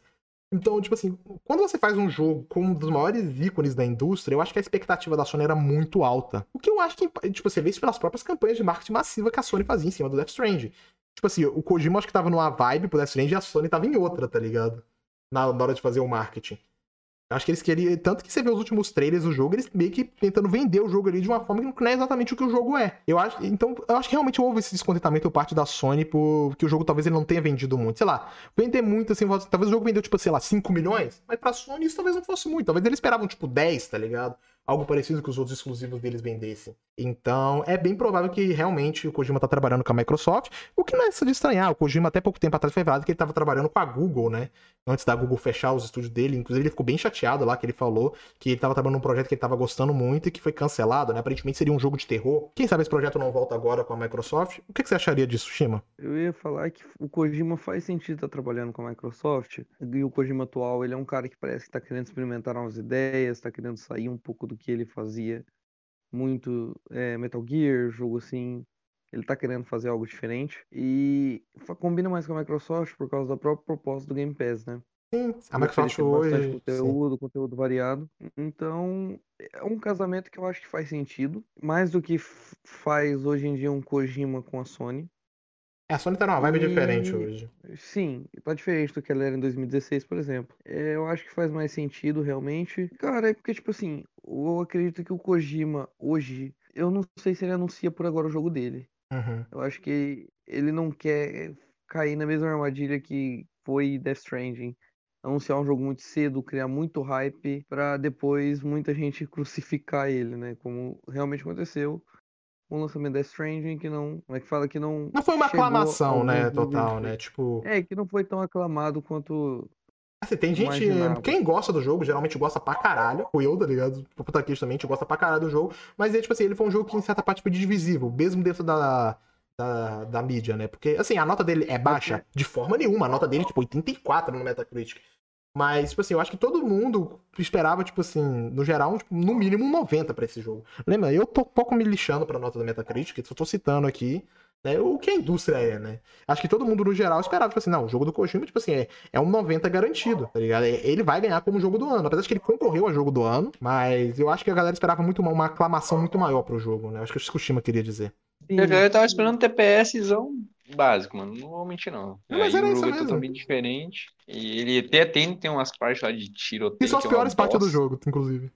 É, aí por isso que não vendeu bem, né? É literalmente um jogo de caminhar, mas, é. cara, é caminho no jogo que é um bagulho sensacional. Eu não sei se ele anuncia por agora, por, porque eu acho que eu não sei se o Kojima tá afim de Cometer os mesmos cair nessa, nessa faca de dois gumes de novo. Mas se anunciar, eu vou ficar extremamente feliz.